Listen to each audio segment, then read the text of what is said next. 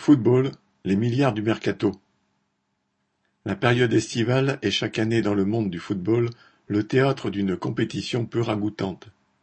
Les sportifs rangent les crampons quelques semaines, les propriétaires de clubs sortent l'échiquier et s'échangent leurs joueurs sur le marché des transferts, le mercato.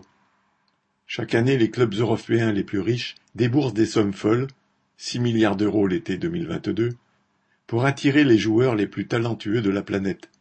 Et cette année, ils doivent faire avec un nouveau concurrent, l'Arabie saoudite, qui a fait venir dans son championnat les stars Benzema et Neymar.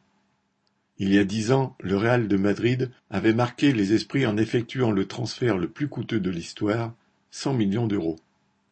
Depuis, ce montant est devenu courant et n'impressionne même plus les journalistes. Cet été, pas moins de quatre joueurs ont été achetés par leur nouveau club pour plus de cent millions d'euros, et le mercato n'est pas encore fini. Cette montagne d'argent a de quoi donner le tournis et la nausée. Car si les propriétaires de clubs sont capables d'aligner sept ou huit zéros sur chèques, c'est qu'ils brassent des fortunes bien plus conséquentes.